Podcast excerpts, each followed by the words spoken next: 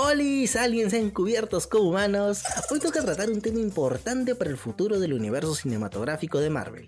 Sí, ese proyecto eterno que se ha convertido en la gallina de los huevos de oro de Disney. ¡La vieja confiable! A través de YouTube, la empresa del ratón compartió diferentes avances de las nuevas producciones que se estrenarán en lo que queda del año.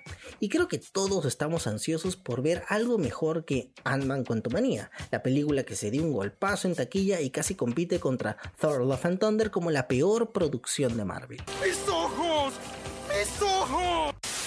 Comencemos con lo que nos reúne hoy en este Pechocho Podcast, el regreso de Samuel L. Jackson como Nick Fury en la serie Secret Invasion.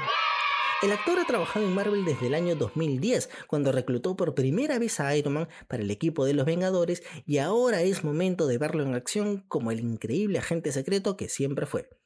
Recordemos que la última vez que se le vio luchar fue en Capitán América y el Soldado de Invierno, y ya han pasado unos cuantos veranos desde entonces. Con permiso, abran paso a un anciano. En esta nueva serie, Marvel por fin abordará el elefante en la habitación.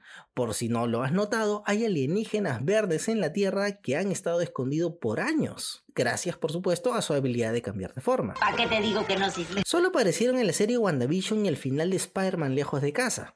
Por este motivo, intriga mucho saber qué tanto se han infiltrado en los gobiernos y sobre todo en lo que queda de S.H.I.E.L.D. ¿No tienen el presentimiento de que algo muy malo va a pasar? Vamos con el tráiler. Inicia con la voz de Talos, quien según teorías podría morir en los primeros minutos de la película. El motivo detrás de esta teoría es que su hija Guía, interpretada por Emilia Clarke, será la antagonista. Espera, espera, de eso hablaremos más adelante, tranquilo. Volvamos a Nick Fury. ¿Qué pasa, el desgraciado? El agente parece haber estado muchos años fuera de la Tierra y todo, absolutamente todo, se ha complicado en la pacífica relación entre los humanos y los Skrull. Ah, veremos qué sucede. Estoy un poco nervioso. Fury hizo muchas promesas junto a Capitana Marvel a este grupo de refugiados, pero llevan décadas atrapados en este planeta y no pueden utilizar su forma natural en las calles.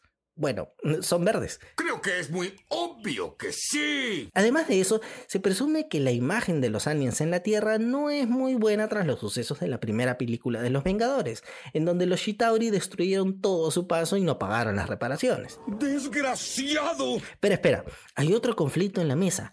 Guía comenta que su raza ha sido utilizada al antojo del gobierno de los Estados Unidos y no ha recibido nada a cambio. Simplemente parecen ser herramientas de espionaje. ¡Diablos, señorita! Ahora sí, debemos hablar de Emilia Clarke, nuestra reina dragona.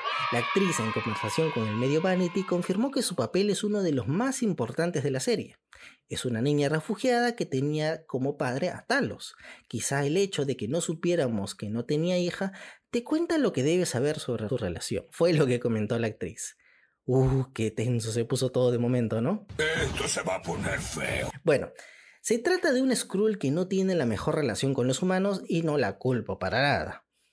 En los cómics no conocemos historia de pequeña, sino una versión adulta que trabaja para el Imperio y es esposa de Clore, quien tiene tres hijas súper fuertes, ya que son catalogadas como War School o School de Guerra.